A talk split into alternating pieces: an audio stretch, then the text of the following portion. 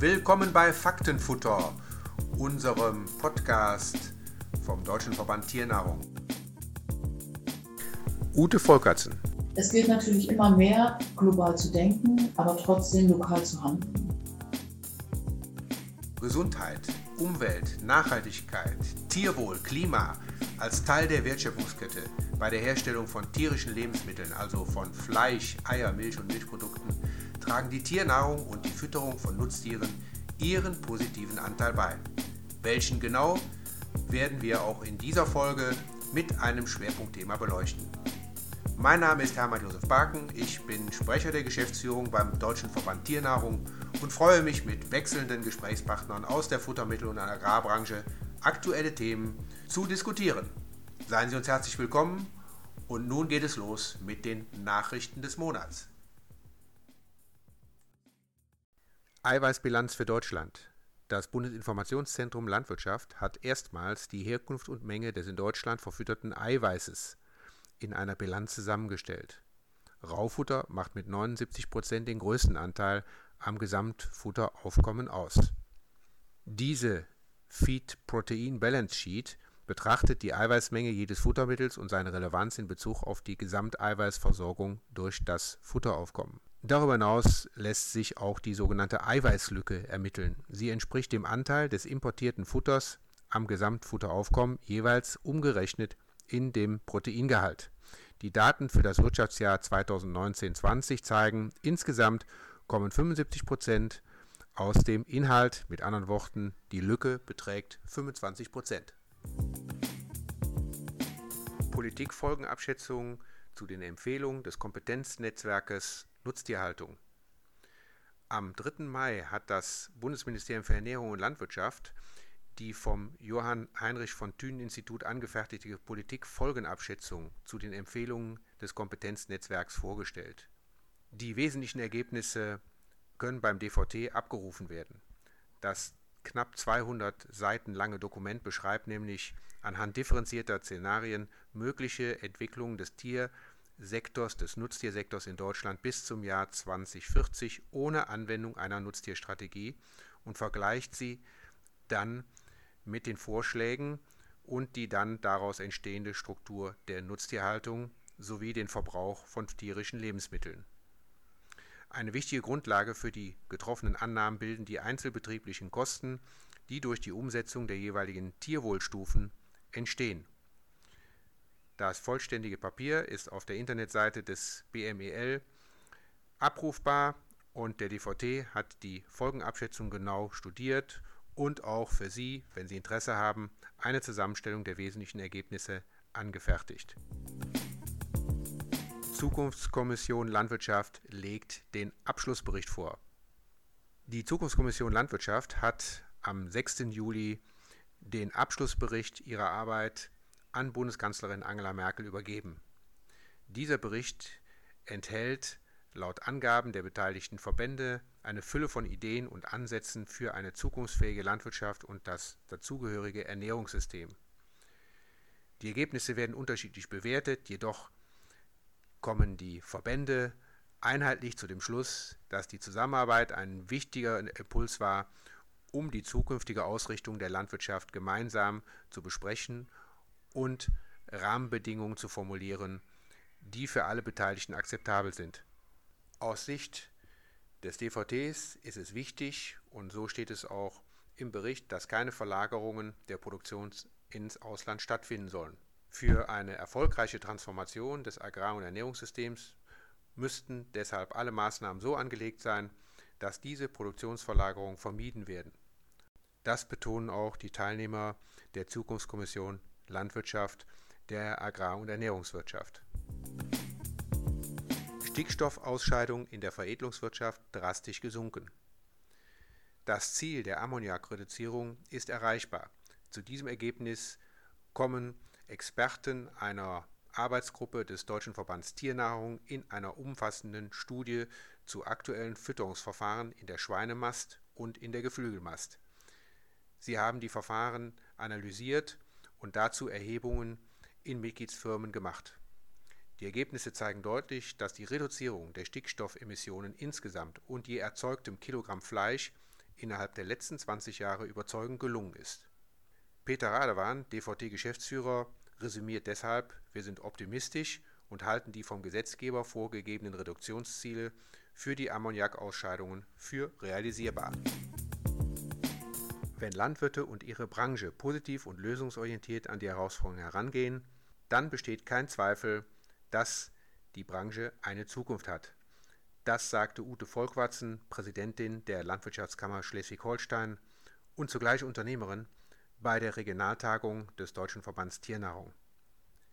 Wir haben einige ihrer Aussagen noch einmal zusammengestellt und in dieser Ausgabe für Sie alle verfügbar gemacht. Ute Volkertsen ist Präsidentin der Landwirtschaftskammer Schleswig-Holstein und Unternehmerin.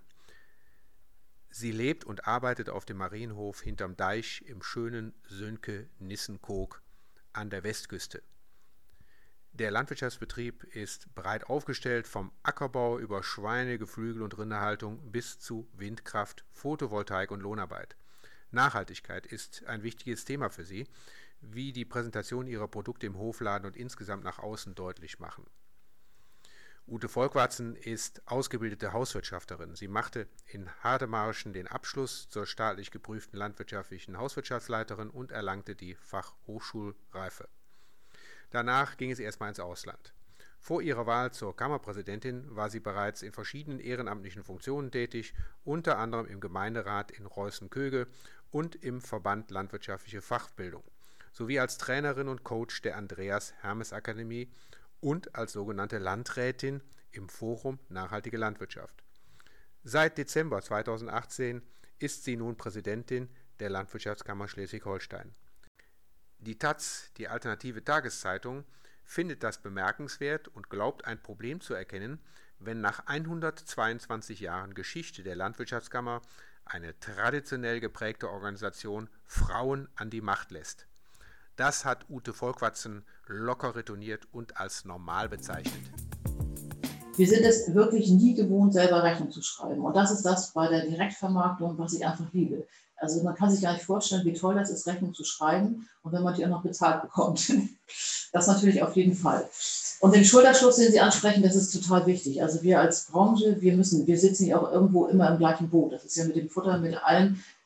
Äh, jeder will von uns Qualitäten haben und von daher sitzen wir im Boot. Also ich nehme mal die direkte Frage im Prinzip auf die jungen Menschen, ob man den Betrieb weiterführen kann oder nicht. Also da möchte ich nochmal ganz kurz eingehen. Erstmal auf den Faktor Mensch. Für mich ist das ganz entscheidend wichtig, dass man wirklich bis, also von der, von der Haarspitze bis zur Sohle richtig Bock auf Landwirtschaft hat, wenn ich das mal so, so pauschal sagen darf. Also wer nur ein bisschen damit hadert, ist, glaube ich, gar nicht mehr richtig. Also es wird immer schwieriger, das sehe ich auch so. Also das kann man nicht vergleichen wie vor 40 Jahren weil wir auch aus einer ganz anderen Zeit kommen. Damals nach dem Krieg, nach dem Hungern war Landwirtschaft was wert. Man wollte einfach satt werden. Mittlerweile hat man natürlich ganz andere Ansprüche. Deswegen kommt natürlich der Klimabezug auch dazu. Das hatte man damals ja gar nicht auf der, auf der Reihe. Also das ist erstmal das Erste, der Faktor Mensch ist das Allerwichtigste. Aber Sie sprachen an, die Reduzierung Dünger und so weiter. Ähm, also wir, wir, mal, also wir als Landwirtschaftskammer, wir sind ja kein, kein Lobbyverein und wir sind auch nicht der Bauernverband. Der muss natürlich die Politik machen. Wir als Landwirtschaftskammer, deswegen können Sie mich ein bisschen aus der Reserve locken als Unternehmerin, aber vielleicht nicht als Landwirtschaftskammerpräsidentin letztendlich. Ähm, wir müssen damit jetzt umgehen. Ich sage mal, die einen kämpfen dafür, dass mehr bezahlt wird für die Milch. Ich mache das jetzt mal plakativ, breche ich das ein bisschen runter. Und wir sind dafür da, die nachher die Scherben aufheben und dafür sorgen müssen, dass die Betriebe mit dem bisschen Geld, was für die Milch gezahlt wird, klarkommen. Und natürlich sind das immer diese Kostenschrauben. Und ich kann jetzt nochmal eins sagen, also wenn ich jetzt eingehen darf, darauf zum Beispiel auch in die Investition, also das, das zeigt ja immer, wenn Landwirte bereit sind zu investieren, wie es denen auf den Betrieben geht. Und es gibt so verschiedene Modelle oder Förderungsmodelle, die aufgeführt wurden. Das ist ja von der Rentenbank verschiedene. Da gibt es zum Beispiel eine hohe Nachfrage. Also es ist die Ausbildungstechnik unter anderem äh, für Mineraldünger, für, für äh, also äh, Wirtschaftsdünger und so weiter, Unkrautbekämpfung, Pflanzenschutzgeräte und so weiter. Da gibt es schon also großen Bedarf und dann sehe ich auch, dass es in der Beziehung auch weitergeht. Dann gibt es andere Investitionsprogramme, die weniger abgerufen werden. Und auf der anderen Seite gibt es auch Programme, gerade im, im äh, Ausgleich Umweltschutz, also ich nehme jetzt mal Gänse und so weiter bei uns jetzt an der Küste, Die werden zum Beispiel auch sehr stark abgerufen hier, jetzt speziell bei uns in Schleswig-Holstein, aber andere eben weniger. Also auch da sehe ich, dass einige auch wirklich oder viele dazu bereit sind zu gucken, wenn ich jetzt äh, auf dem schlechten Boden vielleicht nicht mehr ganz so viel kriegen kann, wie kann ich denn anders nochmal was rankriegen? Und ich glaube, darauf müssen wir uns einstellen. Und so traurig wie das ist, es werden auch nicht alle überleben. Also wir, wir werden wahrscheinlich nicht jeden retten können. Und das belastet mich also persönlich auch sehr.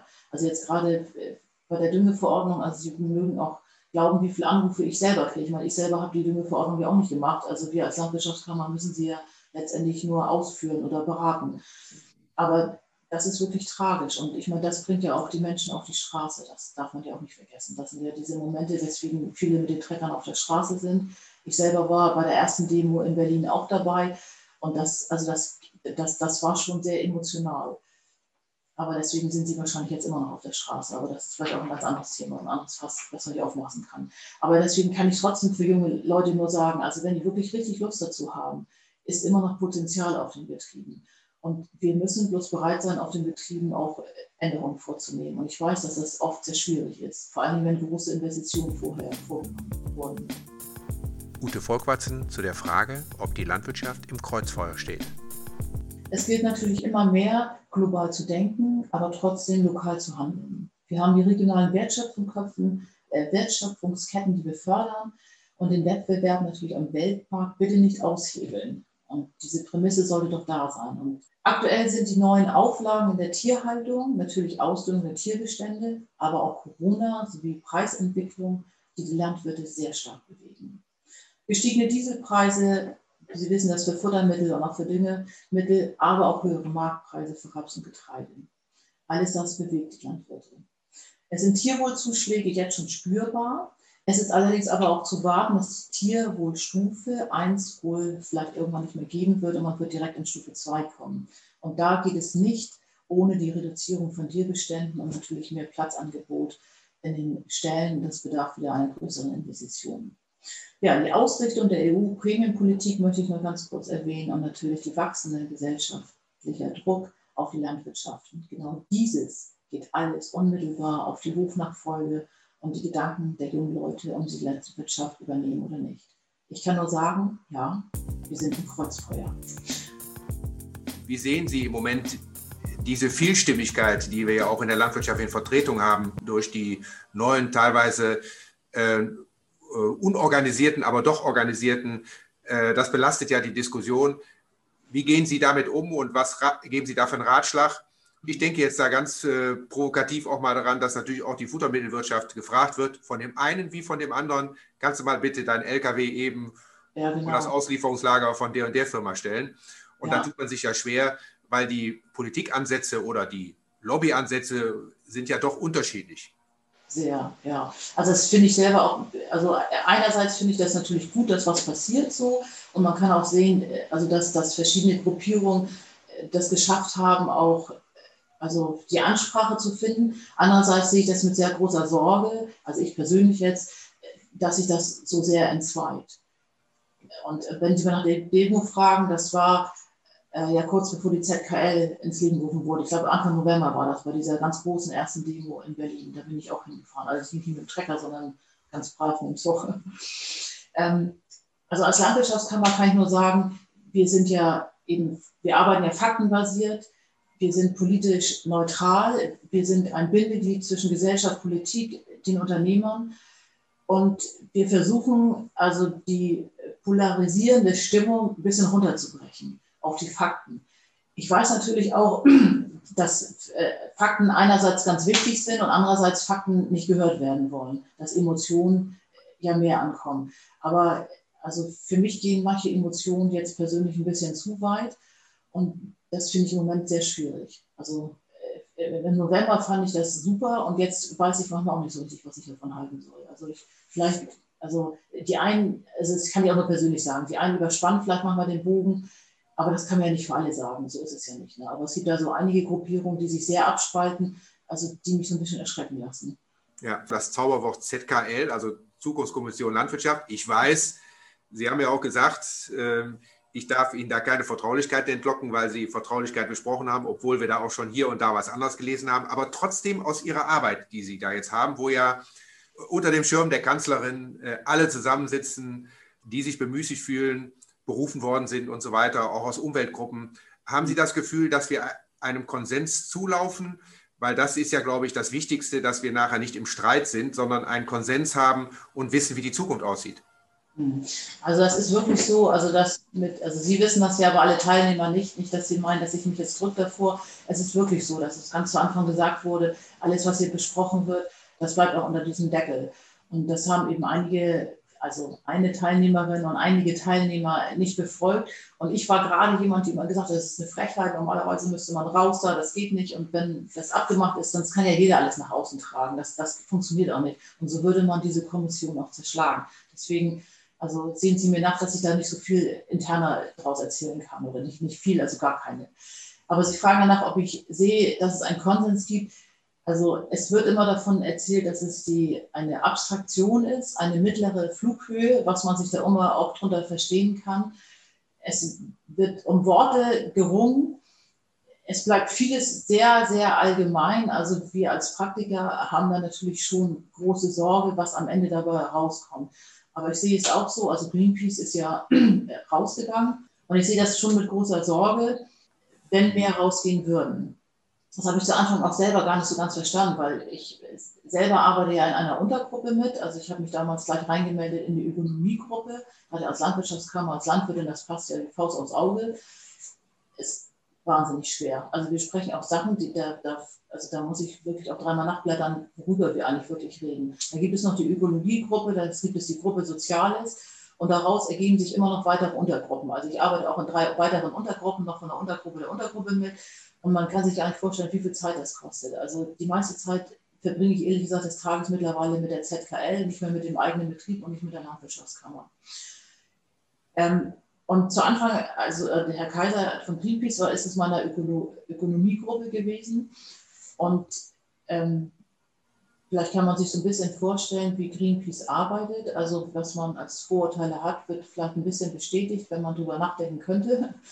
Und ich habe das zuerst überhaupt gar nicht verstanden, warum er rausgegangen ist, weil er einige Dinge nicht mittragen konnte, obwohl wir ja noch nicht mal zum Ende gekommen sind. Also einige behaupten, dass das vorher geplant war. Das glaube ich mittlerweile auch, aber ich kann es natürlich nicht sagen, weil ich es nicht weiß. Es ist nur ein Gefühl.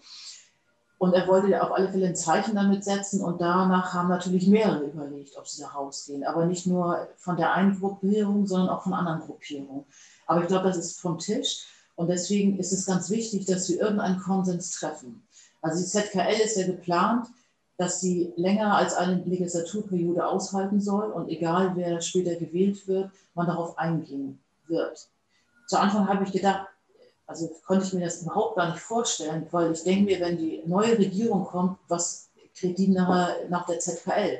Aber deswegen ist es ja so wichtig, dass aus allen sämtlichen Gruppierungen und Schichten jemand dabei ist. Und wenn jeder davon das am Ende unterschreibt, heißt es natürlich auch, dass sämtliche Parteien dem irgendwie auch vielleicht Folge tragen können. Und deswegen bin ich ganz sicher, dass wir einen Konsens finden werden. Wie der jetzt heute aussieht, das kann ich überhaupt noch nicht sagen, weil wir jetzt gerade merken, jetzt wo es aufs Ende zugeht, da wird es richtig spannend und da wird doch richtig doll gearbeitet.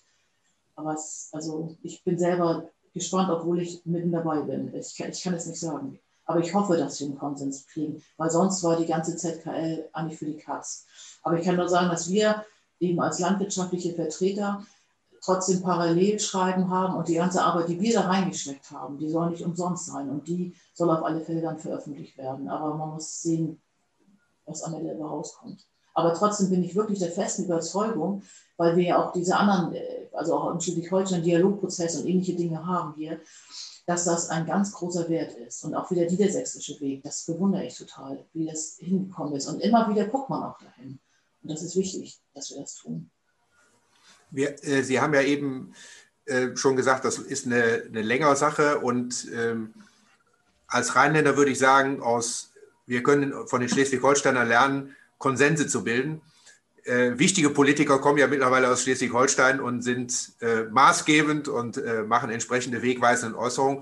Ähm, deswegen ist ja für uns auch die Frage, für uns alle miteinander, glaube ich, wie sieht die Regierung nach September aus. Und äh, wenn man jetzt die Umfragen sieht, kann man sich das ungefähr vorstellen. Das muss jetzt nicht das Ende sein, aber immerhin blicken Sie zu, zuversichtlich auf die Zukunft, auch mit Blick auf die Erfahrungen, die Sie in Schleswig-Holstein gemacht haben. Mit den Grünen, um es deutlich zu sagen. da hänge ich mich jetzt aber richtig raus als Kammer. Also ich kann nur sagen, als Landwirtschaftskammer. Ich spreche als Unternehmerin hier. Ach so, ja. Also ich kann nur sagen, als Landwirtschaftskammer erstmal vorab arbeiten wir grandios zusammen. Also es ist ja so, dass, dass man natürlich oben eine Spitze hat in einem Haus, aber Sie haben ja nun sonst normalerweise auch jemand aus den Häusern eingeladen. Sie sagten ja, Dr. Spring ist niemand dabei, aber da würde mir das sehr bestätigen. Das Haus als solches bleibt ja oft völlig gleich. Nur die Spitze ändert sich ja oft. Deswegen ist manchmal die Arbeit ja auch noch ähnlich. Und ich kann nur sagen, dass wir wirklich sehr gut zusammenarbeiten. Aber jetzt muss man auch sagen, wir befinden uns in 2021, 2022 haben wir Wahlen und das spüren wir auch, dass wir mittlerweile dem Wahlkampf näher kommen, dass trotzdem, trotz der großen Einigung durch die Koalition hier in Schleswig-Holstein ganz langsam das ein bisschen aufgeweicht wird und jede Partei doch ein bisschen mehr an sich selber denkt. Das merken wir schon. Aber ich finde, dass unser Ministerpräsident die Koalition sehr gut zusammenhält. Also das, ja, und ja, obwohl das natürlich trotzdem unter Strich als Landwirte nicht einfach ist. Aber ich schätze das an unserem Minister, den habe ich ja wirklich ganz oft auf sämtliche Betriebe mitgeschleppt und er kommt auch gerne mit zur Kammer und er lässt sich auch so manches Mal von Fakten überzeugen. Aber wie gesagt, wir sind mittlerweile im Wahlkampf und er ist natürlich auch seinen Wählern gegenüber geflechtet. Ich hoffe, das habe ich neutral genug ausgedrückt. Ja. Was bei der Bundestagswahl kommt, puh, ja, also ich, ich hoffe nicht, dass das kommt, was manchmal angedroht wird. Also ich bin da auch so optimistisch. Also wenn wir das so hinbekommen würden wie in Schleswig-Holstein, da wäre ich schon ziemlich froh. Das ist auch mal eine Ansage. Okay. Was natürlich auch noch, also das was noch also, ist, also was das letzte noch dazu politisch, obwohl ich ja politisch gar nicht sein darf. Also hier haben wir ja das Umweltministerium, Landwirtschaftsministerium im einen. Das wäre natürlich klasse, wenn das, man das auf Bundesebene immer noch getrennt haben könnte. Das ist dass die Häuser getrennt werden, Landwirtschaft und Umwelt. Vorletzte Frage, ich schaue ein bisschen auf die Zeit. Oh, oh ähm, also dann würden Sie sagen, ich kann mich erinnern, wo man an der A7 Plakate aufgestellt hat und den, äh, ich glaube, da war Herr Habeck noch Minister, äh, ihn begrüßt hat und ihn an, an bestimmte Fehler erinnert hat, die er gemacht hat. Also, und das würden Sie sagen, das machen wir im Moment nicht mehr. Äh, wir kommen klar miteinander. Äh, auf gar keinen Fall. Ich meine, also wie gesagt, wir sind die Landwirtschaftskammer und der Bauernverband macht es auch nicht, aber das kommt, weil der Dialogprozess aufgelegt wurde. Und es gibt wirklich unwahrscheinlich viele Gespräche miteinander. Und ich schätze persönlich Herrn Albrecht wahnsinnig. Also, dass ein Mensch, der wirklich sehr wertschätzend ist, zuhört. Wie gesagt, er muss natürlich am Ende auch seinen Wegern vorstehen, aber ihn kann man mitunter auch Fakten überzeugen. Ich kann vielleicht nur ein ganz kurzes Beispiel sagen. Das ist bei der Düngeverordnung. Ich meine, letztendlich gibt es sie ja schon länger richtig wahrgenommen haben wir sie wahrscheinlich jetzt alle erst. Und da gab es nämlich ein Beispiel ganz kurz vorher, wo natürlich die ähm, ja, Emotionen sehr hoch gingen. Als wir den Frost hatten, darf gestreut werden, darf nicht gestreut werden, dürfen wir Gülle ausbringen, dürfen wir nicht. Natürlich hat die Landwirtschaftskammer gesagt, nein, man darf es ja nicht, also dann und so weiter. Aber hat die Empfehlung rausgegeben, dem Ministerium und dem LLUR, dass es rein fachlich das Beste wäre, wenn es nachts friert und am Tag aufgetaut ist, die Pflanze kriegt es sofort. Und dann hat der Minister gesagt, wenn es wirklich so ist und hat sich wirklich überzeugen lassen und hat gesagt, das ist super, das machen wir hier in Schleswig-Holstein, das ziehen wir durch. Das Ganze hielt allerdings nur zwei Tage, weil dann äh, der Tenor natürlich vom Bund kam, das geht auf gar keinen Fall. Also Bayern wollte genauso mitziehen, aber nur Bayern und Schleswig-Holstein. Und da sagte der Bund, das geht auf gar keinen Fall weil natürlich die Strafzahlungen da sind. Und dann müsste sich fairerweise ja Schleswig-Holstein und Bayern das Ganze teilen, weil es kann nicht angehen, dass der ganze Bund das, die Strafe zahlt. Dann muss natürlich der Minister zurückrudern. Aber daran möchte ich nur sagen, am Beispiel, also ihn kann man auch durch Fakten wirklich kriegen. Abschließende Frage und an Sie, wie, Sie, wie sehen Sie die Zukunft? Also damit meine ich jetzt und das ist ja für uns alle wirtschaftlich relevant. Sie haben eben schon mal gesagt, man muss auch Bock haben äh, auf die Dinge und eine Neigung. Ähm, wird, es, wird überhaupt noch Fleisch gegessen oder haben wir nur noch Fleisch aus einem 3D-Drucker? Haben wir 20 Prozent Biolandwirtschaft? Wie sieht aus Ihrer Sicht die Zukunft aus über die nächsten 20 Jahre? Also grüner wird es ja auf jeden Fall. Ich, also ich weiß nicht, ob, ob, das irgendwann mal gedreht wird, das, das glaube ich nicht. Und das gibt natürlich immer wieder neue Märkte und Produkte, aber man muss auch sagen, so Rügenwalder, glaube ich, ich glaube, das waren die, die schreiben ja mittlerweile richtige Gewinne durch vegane Fleischersatz. Also für mich wäre vor allem wichtig die Frage, so die zentrale Frage Bio und konventionell, dass man nicht noch wieder Gräben macht. Ich fand, eine Zeit lang waren die Gräben völlig dahin. Mittlerweile kommen die Gräben wieder sehr viel mehr und das ist manchmal auch gesteuert durch so ein Mysterium. Also jetzt zum Beispiel, wenn ich mal auf die Ausbildung äh, zurückgehe, also man hat normalerweise ja die, die Klassen, die Berufsschulklassen, das sind alle zusammen und da wurden sie jetzt getrennt. Das finde ich völlig furchtbar und wir haben auch ganz toll dafür gekämpft als Kammer, dass alle zusammen sind, weil man auch voneinander lernen kann. Aber natürlich müssen wir auch sehen, also wir haben jetzt Bindung von Kohlenstoff, äh, Humusspeicher, Moorschutz ist groß dabei, wir haben den Insektenschutz, also dabei wird man schon großen Wert drauf legen. Aber ob wir jetzt nachher, äh, weiß nicht, nur noch Fleisch aus dem 3D-Drucker kriegen, das weiß ich nicht. Also ich kann nur ganz kurze Geschichte nochmal persönlich erzählen. Ich war jetzt eingeladen, also vor Corona, äh, von dem Wirtschaftsminister von Dr. Buchholz auf eine Delegationsreise in Silicon Valley nach San Francisco. Obwohl man sich das so vorstellen muss, man wird eingeladen, den Rest bezahlt man selber. Also nicht, dass man jetzt irgendwie verkehrte Vorstellung hat davon. Aber das war natürlich hochspannend für mich. Wir waren fünf Tage da gewesen und ich war eben aus landwirtschaftlicher, ernährungswissenschaftlicher Sicht äh, mit eingeladen. Und da haben wir fast nur Betriebe besichtigt, äh, wo nur aus Pflanzen eben Hamburger, äh, Rührei, alles Mögliche hergestellt wurde. Also beim Rührei habe ich natürlich gedacht, naja, also wir als Eiererzeuger, das geht natürlich gar nicht. Also ich muss trotzdem sagen, also wenn man das nicht weiß, schmeckt man es nicht. Das hat mich schon erschreckt. Und natürlich waren dann einige, die mit dabei waren, das waren ja nicht alles nur Landwirtschaftsfreunde, sagten, das ist natürlich die totale Problemlösung. Dann kann man ja nur noch irgendwie Gewächshäuser im Hochhaus haben und braucht ja keine Stelle mehr in irgendwelchen Hochhäusern haben. Also äh, ja, das ist, also das ist, glaube ich, ein, schon ein großes Thema. Aber das, mich hat das schon sehr erschüttert. Also ich hoffe natürlich trotzdem noch, dass jemand auch noch ins richtige Steg weist. Ja, vielen Dank. Das war ein guter Abschluss, dass, dass wir einen neuen Steak beißen sollten. Wir werden es, glaube ich, auf jeden Fall tun. Da bin ich mir ganz sicher. Denn äh, äh, das war übrigens die Einstellungsvoraussetzung für mich also. äh, im Verband, dass ich auf jeden Fall ein Stück Fleisch essen muss. Ne, das wurde beim Vorstellungsgespräch schon getestet. Das war die aktuelle Ausgabe von Faktenfutter, dem Podcast des Deutschen Verbands Tiernahrung DVT. Der DVT vertritt als Wirtschaftsverband die überwiegende Anzahl der Unternehmen, die Futtermittel, Vormischungen und Zusatzstoffe für Nutz- und Heimtiere herstellen, lagern und damit handeln. Die mittelständisch geprägte Futtermittelwirtschaft ist im Sektor der tierischen Veredelung ein wichtiger integraler Bestandteil der Lebensmittelerzeugung und somit ein wesentliches Element zur qualitativ hochwertigen Nahrungssicherung. Herzlich willkommen zur nächsten Ausgabe im nächsten Monat.